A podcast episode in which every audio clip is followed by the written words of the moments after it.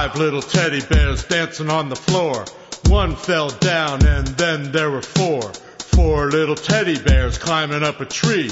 One found a beehive and then there were three. Three little teddy bears wondering what to do. One chased a bunny rabbit, then there were two.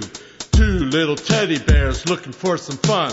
One took a swim and that left one.